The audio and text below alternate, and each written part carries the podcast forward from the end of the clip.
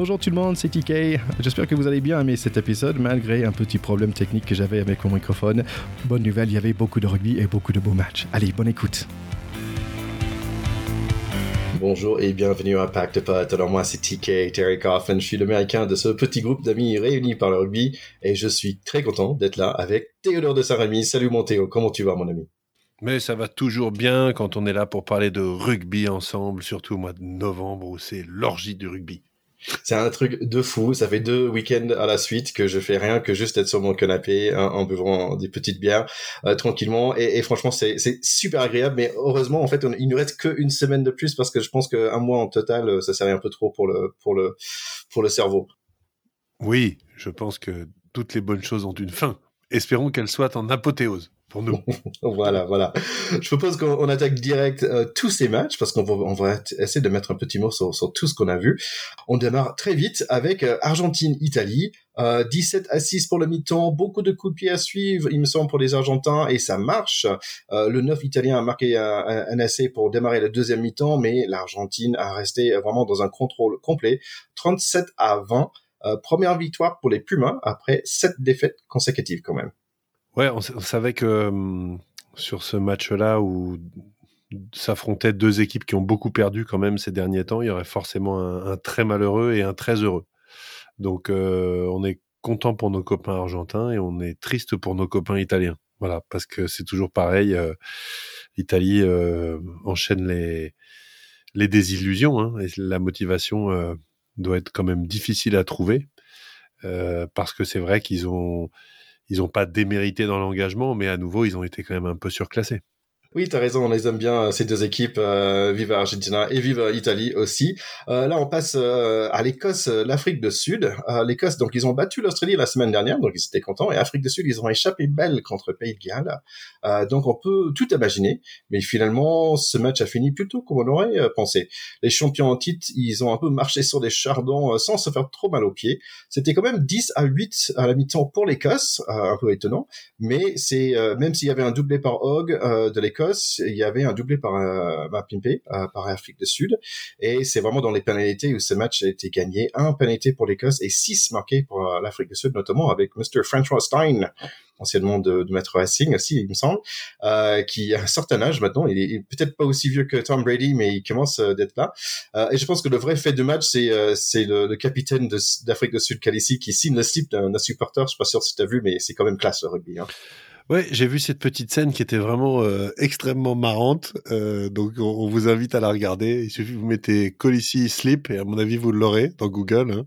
Il passe la barrière et il y a un, Sud-Africain en slip au drapeau sud-africain dans la tribune euh, qui descend de la tribune, qui lui montre son derrière et il lui signe un magnifique autographe sur le séant. Ben moi je dis chapeau, bravo Colissi, restez cool et fun, c'est super sympa, on aime ça. En fait, je savais pas, mais c'est tout un truc, ça s'appelle des budgie smugglers, en fait, des, espèces de slips comme ça qui sont hyper serrés avec plein de couleurs. Euh, c'est des, c'est aussi des, des, des trucs pour, euh, aller à la piscine, mais en style, tu vois, mais c'est quand même pas mal. Peut-être on devrait faire un pour la France aussi. Ouais, et peut-être un pour le pack de potes surtout. Oh, c'est une bonne idée. Ouh, merchandising. euh, allez, en parlant de pack de potes, on va parler de notre pack française, euh, là, contre Nouvelle-Zélande. Euh, ce match a démarré avec un haka. Euh, J'ai jamais vu le haka féminine, et franchement, c'était vraiment cool. C'était super, c'était différent.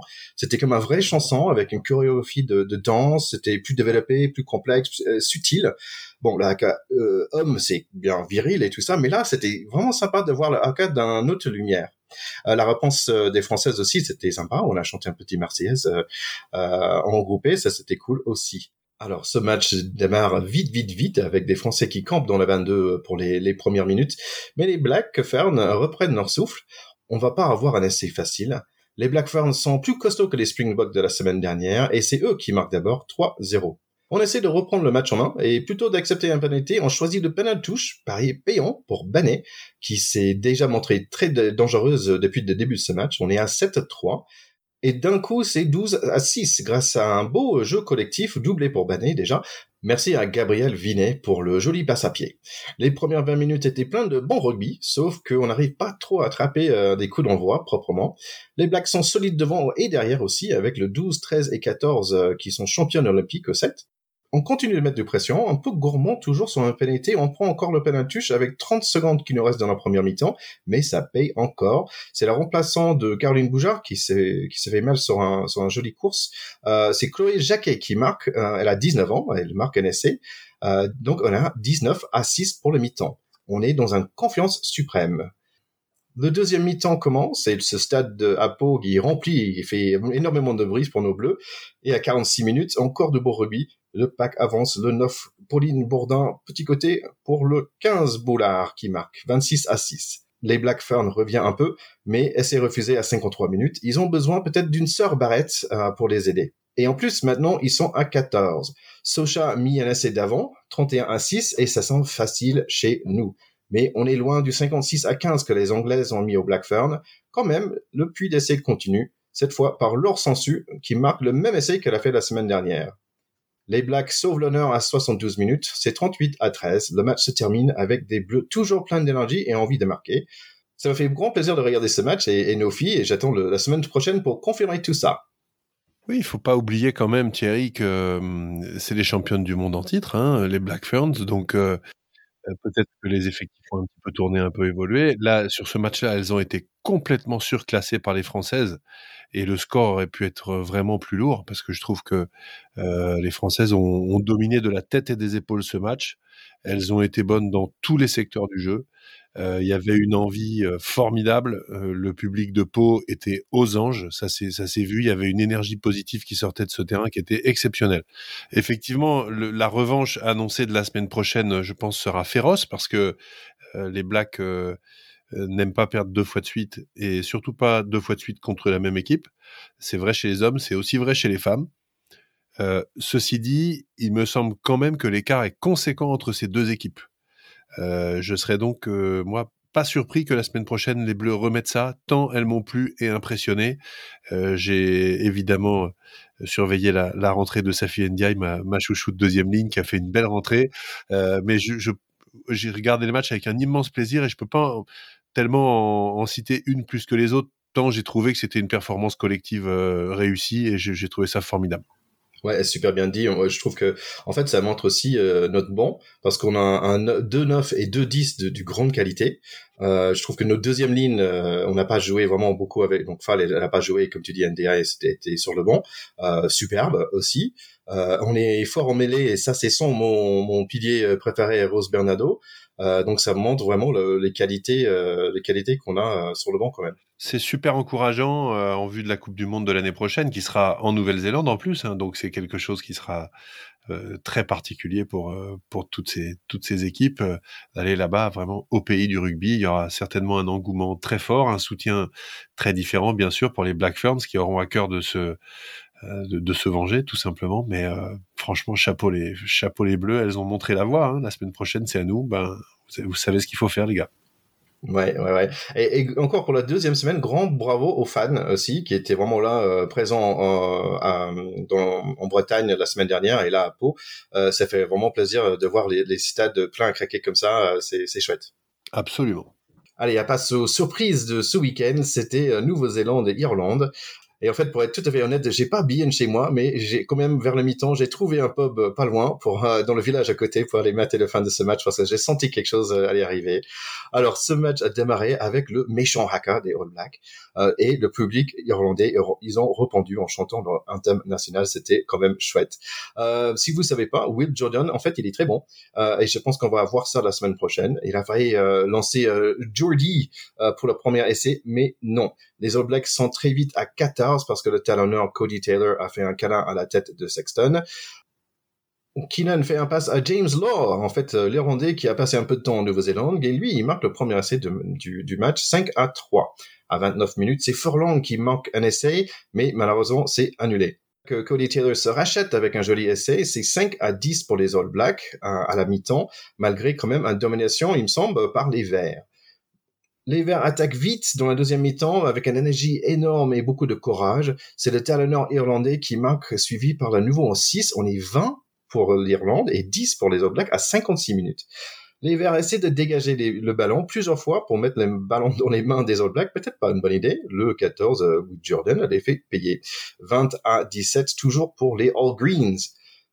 À la fameuse 60 minutes où les bons équipes montrent qu'ils sont bons, les Verts collent au score quand même, même si Sexton est sorti avec une commotion cérébrale, 23 à 17 après la pénalité. Les All Blacks vont marquer un essai de la gagne, mais un léger en avant. Ils prennent quand même 3 points et ils reviennent dans le score 23 à 20. Il reste 10 minutes à tenir pour les Irish. Ils font ça old school en portant la ballon à la main et ça marche plus ou moins. Les Verts se sentent forts, mais les All Blacks ont le ballon et du champ libre. Heureusement, Lowe fait un bon plaquage. Le ballon est gratté pour les Verts. Joe Carberry passe un penalty de 50 mètres, plein centre, 26 à 20. Et avec 6 minutes à jouer, ça va être rude. Pénalité encore pour les Verts. C'est célébré par des bons vieux high five, genre pré-Covid. Joe Carberry marque encore un autre pénalité, 29 à 20 et bravo aux Irish. Quel match. Quel match. Franchement, euh, je me suis régalé, pour être honnête, j'ai regardé en différé. Euh, j'ai trouvé ce match euh, absolument formidable et c'est vraiment pour ces matchs-là qu'on aime le rugby et la légende des Blacks s'inscrit y compris dans leur défaite parce que je trouve qu'ils ont été fortement dominés euh, les, Irlandais méritent complètement cette victoire qu'ils ont été chercher avec une volonté de faire et un démarrage de chacune des mi-temps où ils ont pris les Blacks à la gorge. Mais franchement, euh, il faut absolument que nos Bleus s'inspirent de, l'état d'esprit dans lequel ont été les Irlandais sur, ces, sur ces deux débuts de mi-temps qui ont été mais remarquables, absolument d'une puissance et intraitable avec les All Blacks. Et je trouve que pour les Blacks, être finalement aussi dominés, ce dont ils n'ont pas l'habitude, et maintenir la pression jusqu'à la fin du match, euh, puisque à part les trois dernières minutes où il y a eu 29-20 et 9 points d'écart, il y a eu, ils étaient encore tout le temps à portée, alors que ils étaient pas du tout dans un bon jour. Ils ont fait énormément de fautes techniques. Ils ont fait tomber des ballons dans tous les sens. Euh, ils ont perdu euh, des, ballons dans les rucks, euh, dans les mauls. Ils étaient avec une qualité technique, on va dire, tout à fait quelconque. Et on sait bien que leur force absolue, parce que ce sont pas des surhommes les All Blacks, ce sont juste des gens qui jouent mieux et qui en particulier techniquement font beaucoup moins d'erreurs que les autres. Et c'est pour ça qu'ils gagnent souvent et plus souvent que les autres. Et quand ils sont dans un mauvais jour, comme c'était le cas aujourd'hui, euh, ils sont une équipe quelconque. Et je trouve que là, on a vu une équipe quelconque. Et en face, une furia verte euh, franchement, euh, là aussi, difficile de retirer un nom du collectif irlandais tant ils ont été forts collectivement. Moi, j'ai toujours un, gros coup de cœur hein, pour les, les, deux deuxièmes lignes, James, Ryan et Ian Anderson, qui sont, qui sont exceptionnels, euh, qui sont très physiques, qui sont très puissants, qui sont très présents, qui ont un gros abattage. Euh, on a eu euh, euh, Peter O'Mahony qui rentre en fin de match. bon, il l'appelle le vieux parce qu'il a un peu les cheveux gris, etc. Mais c'est, il a été remplacé magnifiquement dans, dans ce squad par Jack Conan, qui est le numéro 8, qui fait aussi un, un très gros match. et puis derrière, voilà, enfin euh, Johnny Sexton et comme tu l'as souligné aussi, James Love, Bundy Aki ont été énormes, Gary Ringrose énorme, tout le monde a été énorme. Et franchement, euh, ça fait plaisir de voir cette équipe-là qui avait pris une raclée à la Coupe du Monde par les Blacks, euh, dont un certain nombre de joueurs étaient, dans, étaient sur le terrain aujourd'hui, les dominer comme ça, je trouve ça, je trouve ça fantastique. voilà, j'ai tout simplement adoré ce match. Tu soulignes effectivement euh, Jordan euh, l'ailier qui, fait mettre un qui met un essai euh, où il se le fait quasiment tout seul avec le petit coup de pied par dessus la remise puis c'est lui qui va marquer etc donc les Blacks gardent ce talent et cette capacité. Mais finalement je trouve qu'ils ont pas beaucoup existé dans ce match. Leurs avants ont été étouffés et pourtant euh, Whitelock rétalique en deuxième ligne, euh, euh, Cody Taylor, le talonneur, bon, qui a pris un jaune, mais qui était un, sacré joueur également. Ils avaient l'équipe type, hein, les Blacks. Donc c'est un gros, gros exploit, je trouve, qu'ont réalisé les Irlandais, et je leur tire vraiment mon chapeau. Ben ouais, bravo, bravo aux, Irlandais et bravo aux, rugby euh, européens aussi. On va voir avec un autre match bientôt. Euh, C'est chouette de voir nos voisins euh, jouer bien contre des, équipes de, du sud, du hémisphère sud. Donc ça c'est ça c'est cool. Et, et peut-être ça montre aussi, comme tu dis, ben en fait euh, les Blacks c'est c'est quand même une équipe humaine finalement. Ouais, ils ont, ils ont fait euh, leur AK.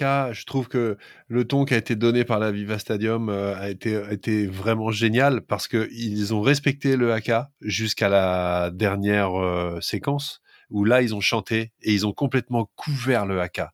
Et je trouve que symboliquement ça donnait le ton de ce match qui était ok, vous êtes les blacks, ok, vous êtes les rois de ce sport, ok, vous êtes des légendes, vous venez du bout du monde, etc. Mais là, vous êtes en Irlande, euh, il y a le 16e homme, c'est le public, et vous allez passer une sale après-midi.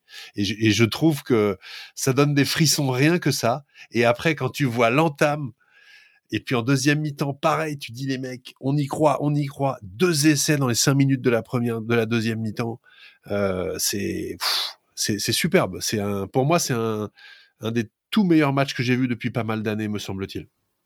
bah, superbe. Bah écoute, en espérant que la semaine prochaine, on va avoir un, un match du même style. On peut l'espérer, mais on peut en douter également. Alors, tu as parlé des bons après-midi. En fait, il y avait beaucoup de rugby, donc euh, je voulais juste mettre un petit mot pour nos French Barbarians qui ont battu Tonga 42 à 17 quand même. Et euh, aussi un petit mot pour les Inextenso Sevens. J'ai eu le plaisir d'y aller euh, il y a quelques années après Covid. Euh, toujours sympa, cool comme ambiance. Euh, et j'ai vu, tiens, j'ai vu ton équipe Racing. Il y avait un Teddy, Thomas chauve. il a coupé tous ses cheveux. Et, et, et ça m'a étonné. je pense que ça, le, ça, lui a rendu même plus vite. j'ai pas l'impression qu'il était à 100%, qu'il jouait à 100%, mais t'as l'impression qu'il va même plus vite sans les cheveux. Et bon, c'était le match final, c'était Monaco contre les Barbarians du 7. En fait, je savais même pas que les Barbarians avaient une équipe de 7. Donc, euh, donc voilà, c'est des, nouveautés pour moi. Ouais, l'histoire de Monaco, j'avoue que j'ai pas tout compris. J'ai vu qu'ils avaient constitué une équipe. Euh, bon, en allant chercher du, monde à droite à gauche. C'est aussi l'intérêt du 7, c'est que c'est un sport spectacle, c'est un sport un peu feu d'artifice. Donc, euh, il peut y avoir aussi des équipes qui apparaissent et qui disparaissent. Le 7, on y va pour voir du fun, pas pour défendre une équipe. C'est une fête, le 7, beaucoup plus qu'une une, une, je trouve, euh, un enjeu national ou, de chauvinisme quelconque. C'est la fête des jambes, la fête des appuis, la fête du jeu. C'est fun, en fait. Allez, on continue par des victoires de nos voisins. Euh, Angleterre, Australie. Ça a commencé avec un, hymne national australien, je pense, chanté par Bianca Castafoire, par euh, de Tintin, parce que ouf, ça, ça, un peu, ça, ça, un peu cassé les oreilles. Bon, bref. Allez, le match démarre et déjà à deux minutes, euh, le coach des Wallabies est en colère. James O'Connor marque trois points dans un match qui va être quand même intéressant. On ne doit pas attendre longtemps pour le premier essai. C'est le jeune Marcus Smith qui était à droite, qui voulait montrer sa canne, et là il est à gauche pour faire un petit pas simple hein, et sympa euh, à l'énorme 15 du Rose, euh, qui marque un essai de 22 mètres sans être touché. Allez, notre fameux arbitre qui aime bien les coudes, c'est Jaco Pepper qui est là, et il aime siffler contre les Australiens les, Anglais gagnent 10 à 3, mais ça, et ça devient 13 à 9, euh, toujours pour les Anglais. J'ai quand même l'impression que le 9 euh, anglais euh, Ben Young, il a beaucoup de choix, il a beaucoup de temps pour faire ses choix. C'est le talonneur George qui a failli marquer avec un énorme percé, mais non, il y avait quand même plaquage donc 3 points, et carton jaune. Grosse séquence pour les Anglais, mais finalement le mi-temps finit 16 à 12. Je trouve que le score ne montre pas de tout le maîtrise quasi totale de l'Angleterre. Démarrage de deuxième mi-temps, bizarrement, c'est 16 à 15. Les Australiens reviennent dans le score, mais il y a des plaquages partout, même un bon vieux cathédrale par un certain Angus Bell. Je pense que c'est aussi le nom du chanteur de ACDC, mais Charlie va me corriger plus tard. Carton jaune, 19 à 15. Et en fait, encore des pénalités. Et en fait, j'avais une question pour toi plus tard. S'il y a autant de pénalités, est-ce que c'est toujours le faute des joueurs ou est-ce que l'arbitre euh, est peut-être parfois euh, coupable aussi? 22 à 15, j'ai l'impression de voir un match de 2001 avec des Anglais tout en force avec leurs avants. Et puis, c'est le jeune Blamer qui marque son sixième essai en quatre matchs, si je ne me trompe pas. C'est quand même un truc de fou. Et finalement, ce match finit 32 à 15. Merci quand même à la chaîne L'équipe qui nous a mis ce match. Euh, c'était sympa de pouvoir regarder ça sur le canapé. Merci l'équipe. Moi, j'ai pas vu le match, alors je vais pas trop la ramener. J'ai vu le score. En revanche, ce qui m'embête, c'est que les Anglais battent un peu plus largement les Australiens que nous quand ils les battent. Euh, et ça parle un petit peu de suprématie européenne, quand même. Puisque nous, on a été en Australie, on a fait jeu égal sur les trois matchs, mais on a gagné qu'un match sur trois et quand même d'assez peu. Donc euh, voilà, c'est toujours ça qui me, qui me préoccupe. et puis pour ta question, il est à l'arbitrage. Il y a des arbitres qui sont plus tatillons que d'autres mais ils ne font qu'appliquer la règle. On sait que le, rugby est un sport euh, entre guillemets complexe, comme disait Daniel Herrero. Euh, au, rugby, il y a 285 règles et sans doute 280 de trop. Euh, donc, on peut jouer le tatillon. Il n'empêche que c'est les joueurs qui font les fautes. L'arbitre, il les applique. On a la règle de l'avantage qui est faite normalement pour que le jeu continue et ne soit pas haché par les fautes. Donc s'il est obligé de siffler, c'est qu'il y a de l'anti-jeu, c'est qu'on peut même pas continuer à faire jouer l'avantage. C'est la faute des joueurs, mon cher Thierry. C'est leur responsabilité. Bon, je voulais juste mettre un petit mot pour le, pour le pépère, là. Allez, on, quand même, on passe à notre France-Georgie Oui, bien sûr. Le stade est plein à craquer à Bordeaux. Bernard Laporte a pu faire euh, du stop depuis euh, Pau le jour avant. Bravo pour le présentateur sur France 2 qui a présenté l'équipe de Georgie euh, avec leur nom trop difficile pour moi. Et aussi, bien sûr, il y a Dimitri Yachvili, c'est plutôt facile pour lui. Le match démarre et Pono fait son show euh, dans les premières deux minutes. Coup de pied à suivre, sans, malheureusement sans être aplati. Les Bleus, ils font des jabs et Jameni, euh, malheureusement, il rate la première occasion au pied. 3-0 pour nous et les Georgiens ont jamais eu le ballon. Notre mêlée fonctionne bien et vers 15 minutes, on commence à dérouler notre attaque qui a l'air beau. Carton jaune pour les Georgiens pour euh, des en avant répétitifs. Aldrit a failli marquer son essai, mais non. Makolou fait le premier de plusieurs en avant, un peu moche. Et qu'est-ce qui se passe? Les Georgiens nous mettent du pression et ils prennent trois points. On a l'impression d'être un peu endormis, les Français. Peut-être on a trop mangé au déjeuner. Le public aussi. Jalibert fait un petit percé, bel ballon porté par les avants, essaye de pénalité, 10 à 3. Et encore un autre carton jaune, alors Georgien. Mais on profite pas vraiment. L'arbitre continue à punir encore les, les Lolos. Euh, le capitaine a dit un certain moment, Hey, we are a little team, on est très petit, you're not giving us a chance, tu ne donnes pas une opportunité. Makelou tente sa chance d'effacer les nombreuses fautes à main euh, au début de match et mettre son essai, mais il est pris par un sublime plaquage de son vis-à-vis georgien. Et c'est le hometown boy, Jalibert, qui va marquer finalement son premier essai en bleu devant ses fans, 17 à 3. Là, avec un peu de confiance, les Français commencent à bien jouer. Penaud fait un joli geste défensif et est vite récompensé par un essai après un mêlée française, passe par Ficou. 24 à 3. Et voilà, tout le monde est réveillé juste à l'heure pour la mi-temps je trouve que les, les, Français ont mis un petit peu de temps à rentrer dans le match malgré tout. J'ai trouvé que l'arbitre nous avait donné un petit peu généreusement le premier essai de pénalité. On, peut, on, peut, on peut saluer euh, voilà l'engagement des, euh, des Géorgiens, même si même s'ils n'ont pas tenu la distance. On va voir dans, on va voir dans la suite du résumé. Alors, deuxième mi-temps commence. La question, c'est est-ce qu'on va rester euh, réveillé? Repense non. Et Monsieur Galtier est d'accord avec moi. Il commence à faire son coaching un peu tôt, à 45 minutes. Ça n'empêche pas, par contre, le laisser de numéro 9 georgien, c'est 24 à 10. Encore des changements avec les deuxièmes lignes euh, de la semaine dernière qui entrent, Flamand et William C. Essai de nos avants bleus, alors euh, Movaka, comme la semaine dernière. Encore de coaching, Dante entre et il nous trouve un pénalité en grattant le ballon. C'est Jalibert qui glisse au 15 et Antamac qui a 10 si j'ai bien tout suivi. Et il y a aussi un nouveau tête à 9. Donc hello Mr. Lecou. Et là, là, là, là, super essai, mais pas pour nous. Il me semble que Jalibert et Lebel sont battus euh, dans l'angle par un allié géorgien, donc ça devient 31 à 15. Match assez haché quand même. Toujours jolie séquence avec le ballon en main, mais toujours perdu dans le 22. Grâce à des fautes géorgiens, le ballon reste de nos mains, et heureusement, on est fort en touche. Finalement, un doublé pour Pono, après un bon boulot des avants, 36 à 15. On attaque, on attaque, on attaque encore, mais ils sont vaillants en défense, les Georgiens. Mais pour la troisième fois, penalty suivi par un essai des gros. Movaka encore. Trois essais en deux matchs, quand même, pour un repassant, c'est pas mal.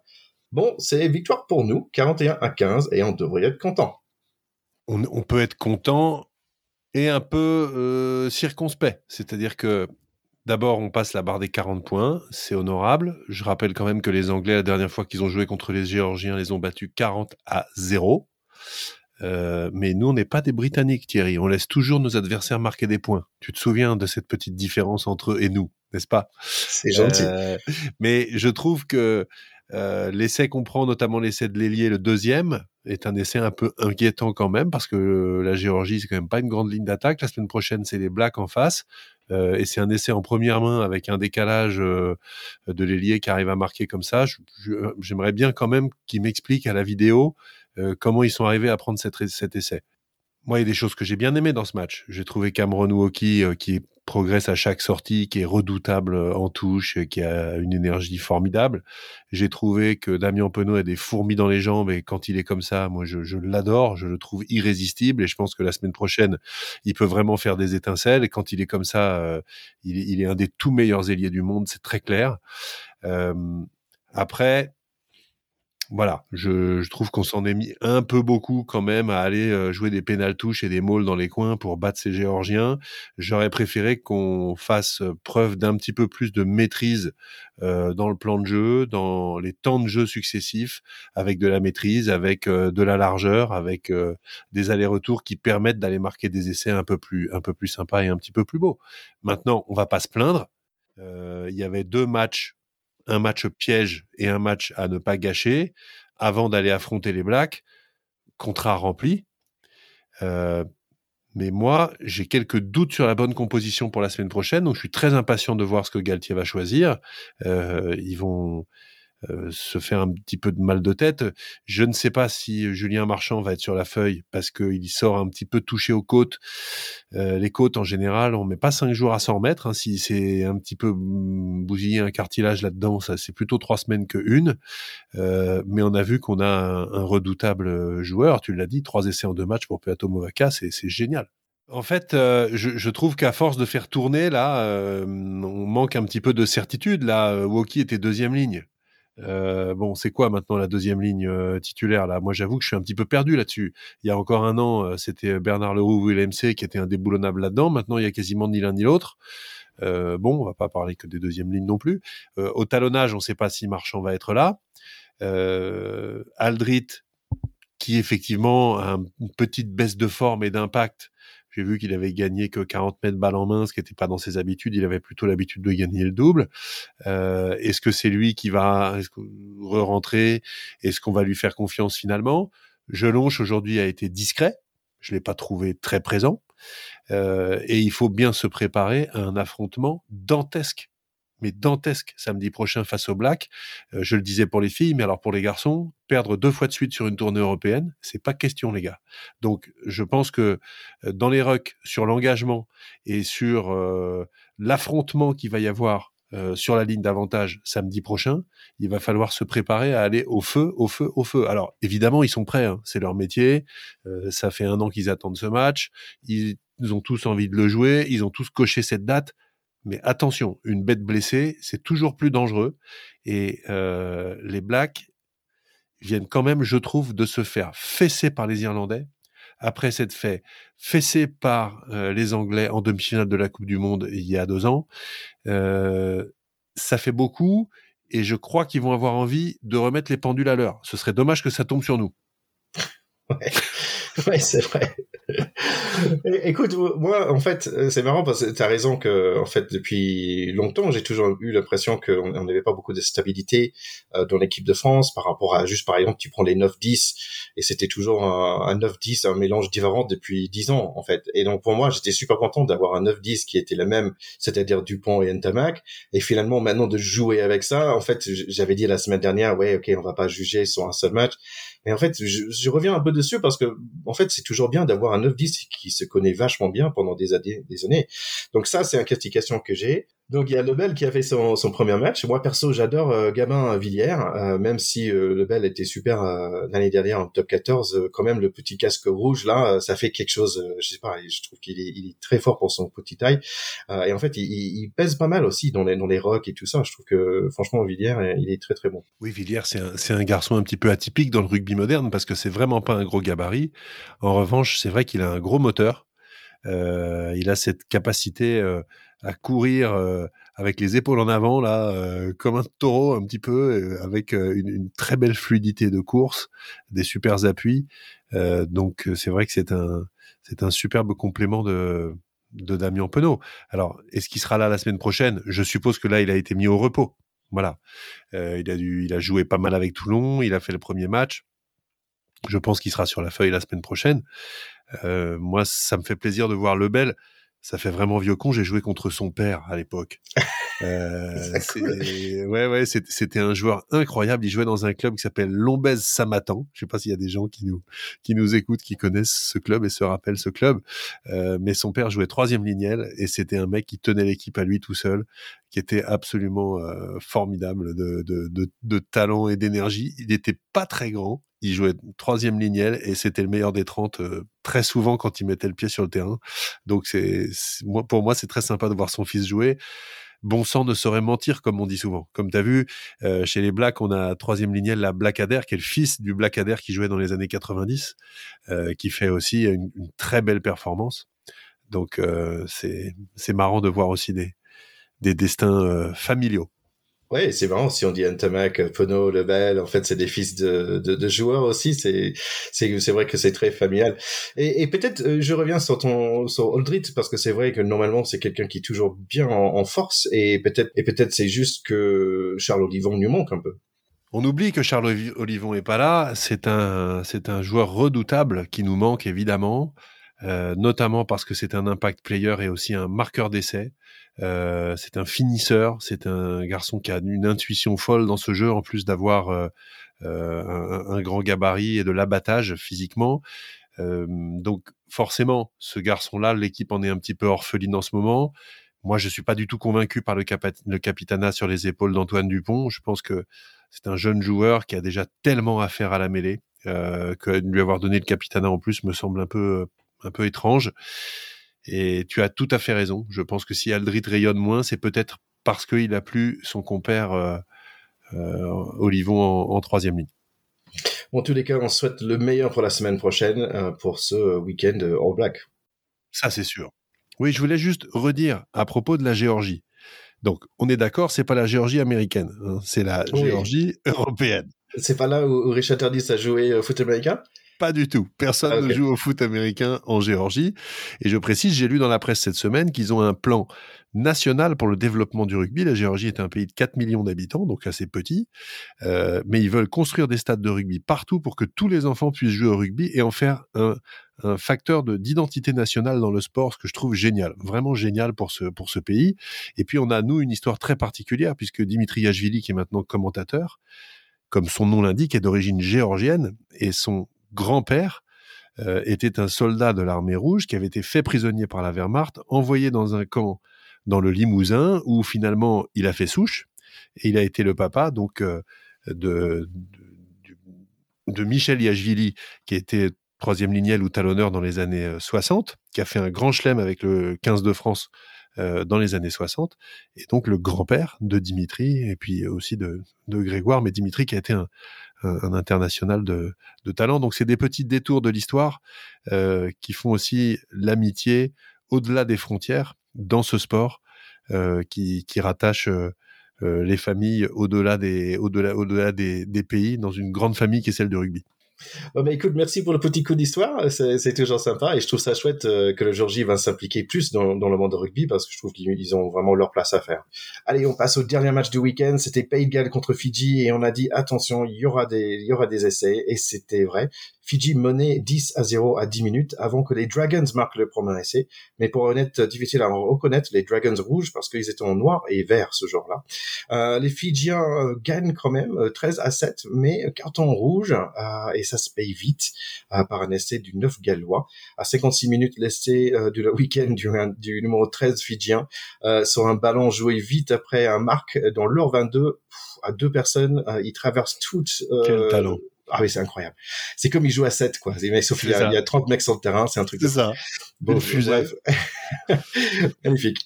Euh, quand même, le talonneur, c'est toujours les talonneurs qui marquent, euh, a fait euh, ce que les talonneurs font. Il, marque son essai. Ils, ils, prennent l'avance, euh, les Gallois, 24 à 23. Et puis, c'est notre petite pépite, euh, Riz Zamit, qui brille avec un essai qui m'a fait penser quand même à Damien Pono. coup de pied à suivre de 50 mètres à 73 minutes. Et ça finit 38 à 23 mais c'est quand même toujours sympa ces matchs Fidji-Pays. Oui, on savait hein, qu'il y aurait le feu à la pelouse parce que c'est deux équipes joueuses et puis euh, voilà, on l'a beaucoup dit, mais on, est des, des, inconditionnels des Fidjiens euh, par leur talent. Ils ont quelque chose de, de, tout à fait unique et en plus quand on sait que certains de leurs très grands talents sont sous le maillot All Blacks, euh, ou voire même sous le maillot de l'équipe de France. Hein, ne jetons pas la pierre All Blacks, puisque je rappelle que Jérémy Vakatawa est quand même d'origine fidjienne. Qu'est-ce que ce serait s'ils avaient tous leurs joueurs? Et voilà, c'était un, bon week-end de rugby, mon Théo. Oui, c'était un superbe week-end de rugby. On a frôlé euh, la grosse surprise et l'exploit de la planète rugby ce week-end, puisque les, Portugais, les loups, euh, ont failli battre les Japonais. Alors, ils ont finalement perdu 38-25. Mais en prenant un essai à la dernière minute sur une interception, alors qu'ils étaient au bord de, de, repasser devant les Japonais. Donc voilà, on les salue. Si on a des amis portugais qui nous écoutent ou des habitants français au Portugal, ils se reconnaîtront. on les embrasse. Oui, nos, voisins de Sud, ils sont pas mal en rugby en ce moment parce que l'Espagne aussi, qu'ils ont battu Russie 49 à 12 et Russie quand même qui était dans le Coupe de Monde euh, il y a trois ans. Oui, c'est solide. C'est solide. L'Espagne avec beaucoup de joueurs entre guillemets français, hein, beaucoup de, joueurs qui jouent dans le championnat de France, qui ont des origines espagnoles, euh, qui renforcent le, le, 15 espagnol, mais pas seulement, bien sûr. Hein, il y a aussi un championnat en Espagne. Allez, si on parlait de la semaine prochaine, on a ce fameux match contre les All Blacks. J'aimerais bien euh, que, si tu peux, mon Théo, tu peux nous parler un petit, peu de ces All Blacks là. Euh, je sais qu'ils ont plein de bons joueurs, mais à qui est-ce que je, à qui est-ce qu'on devrait faire gaffe? Ils ont une équipe euh, tout à fait redoutable sur le papier. Hein. C'est une équipe qui n'a aucun point faible, une première ligne des plus solides, y compris dans les remplaçants avec notre ami Karl Tuinuku Afé, j'aime beaucoup, tu le sais, euh, cet ex euh, un peu trop gros, on va dire, et qui s'est battu pour revenir dans les standards et, qui a au moins 10 kilos de moustache en plus du reste, donc on l'adore pour ça. Euh, mais voilà, ils ont une deuxième ligne de légende, hein, puisque Brody Retallick, Samuel Whitelock, qui est le, qui est le capitaine, bon bah c'est tous les deux des monstres. en troisième ligne, ils ont commencé aujourd'hui avec Savea en 8, excusez du peu. Alors j'aime bien Dalton Papali, je le connaissais pas, mais j'aime bien le mec qui s'appelle Dalton, je trouve que c'est toujours sympa comme prénom. Euh, et, puis euh, Blackadder, le fils, on en parlait de son, de son père qui jouait dans les années 90. Et puis derrière, il bah, y a rien à dire. Boden Barrett en 10. Est-ce qu'il va être reconduit? Je ne sais pas. On avait beaucoup dit que c'était un peu le test parce que euh, il y a aussi Richie Mounga qui est la doublure de Barrett quand c'est pas lui qui joue en 10 mais qui est très très fort également. Donc ces joueurs-là n'ont pas de, cette équipe-là n'a pas de point faible. Leur seul point faible aujourd'hui, euh, c'est que être tout en haut, c'est parfois euh, être éternellement dans le viseur euh, et c'est tomber contre plus fort que soi de temps en temps. Mais mais c'est tout. Voilà. Et, je, pense sincèrement que la semaine prochaine, la détermination de ces All Blacks à rentrer sur le terrain pour nous battre va être immense. Donc il faudra que celle des Bleus, pour les battre, soit immense. Si ils leur rentrent dedans comme leur sont rentrés dedans les Irlandais, et ne les lâchent pas du début à la fin, je pense que c'est possible. Mais il va falloir faire une, prestation de très grande envergure comme ont fait les Irlandais ce week-end. Il faut regarder le match des Irlandais euh, et essayer de faire la même chose. C'est-à-dire ne pas leur rendre de ballon en début de match, garder le ballon et leur rentrer dedans, et une fois qu'on a pris un peu d'avance, si on les a fait douter, commencer à leur renvoyer des ballons et à leur rentrer dedans avec une défense ultra agressive. Je pense que ça, c'est possible. Mais voilà. Attention. Gros temps. bah écoute, on a hâte de voir ça. Je pense que tout le monde, ça va être chouette. En plus, on a les femmes qui jouent. Ça va être un week-end all black en fait, parce qu'on a les femmes qui jouent les, les all black encore. Donc, euh, donc si on parlait rapidement de, de tous les autres matchs, Allez, j'aimerais bien faire comme la semaine dernière, avoir tes, tes pronos, si ça te tente. Euh, on y va? Allez, on y va. Allez, première, c'est Écosse-Japon. Oh, l'Écosse, je pense, va, va secouer les Japonais, comme des pruniers. 40 points, minimum. Ou des cherry trees. Allez, Italie-Uruguay. Ah ben là, il faut vraiment mettre une pièce sur l'Italie. Euh, parce qu'ils ont absolument besoin de victoire et je pense que ça a été programmé euh, aussi pour qu'ils puissent gagner quand même un match. Euh, donc je serais désolé pour les Uruguayens, mais je vois les Italiens l'emporter. Hmm. Et après, franchement, on a des très gros, très gros matchs. C'est Angleterre-Afrique du Sud. C'est le replay du, du final de dernière Coupe du Monde c'est la revanche de la finale de la Coupe du Monde. C'est un match à pas rater. S'il y en a un à voir dans le week-end, à, part le, à part celui de François Blacks, bien sûr, c'est celui-là. Allez, très difficile de donner un, de donner un pronostic, mais je crains, avec ce que j'ai vu, que les Anglais soient capables de battre les Sud-Africains. Ouais, je suis un peu, je suis quand même un peu d'accord. Ils, ont cette tête, tu vois, cette tête où ils sont, ils sont là un peu moqueurs, un peu, sont sur confiance, mais, euh, mais mérités malheureusement. Euh, allez, Pays de Galles, euh, Australie. C'est toujours des bons matchs, ça aussi, normalement. Ah ouais, Pays de Galles, Australie, ça risque d'être un superbe match. Euh, je pense que l'Australie va gagner parce que là, il reste sur deux défaites d'affilée. donc ils vont besoin d'être remontés à bloc là. Allez, notre match à nous, France-Nouvelle-Zélande. On fait du pronostic ou on fait du patriotisme? Comme tu veux. bon, c'est affreux ce que je vais dire, mais je pense que les Blacks vont gagner. Ouais, bah, comme ils ont perdu contre l'Irlande euh, la semaine dernière, je pense que je pense que c'est ouais, c'est un peu ça va être un peu chaud. On va être très content si on gagne, on va la dire comme ça. Mais moi j'y crois toujours, donc euh, c'est parce qu'il faut faire un pronostic et je pense que la victoire des Bleus est tout à fait possible. Voilà. Mais voilà, je, s'il fallait mettre un petit billet, je dirais que les Blacks vont gagner. Et Irlande contre Argentine, est-ce que les Irlandais ils vont, euh, vont être fatigués après cette victoire euh, contre les, All Blacks?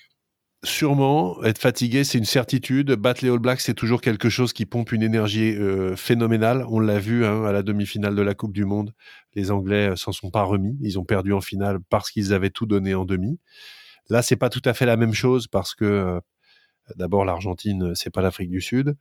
Euh, donc, voilà, je pense que ils ont une telle tradition du respect du maillot, euh, les Irlandais, qui peuvent pas euh, se mettre à passer complètement à côté.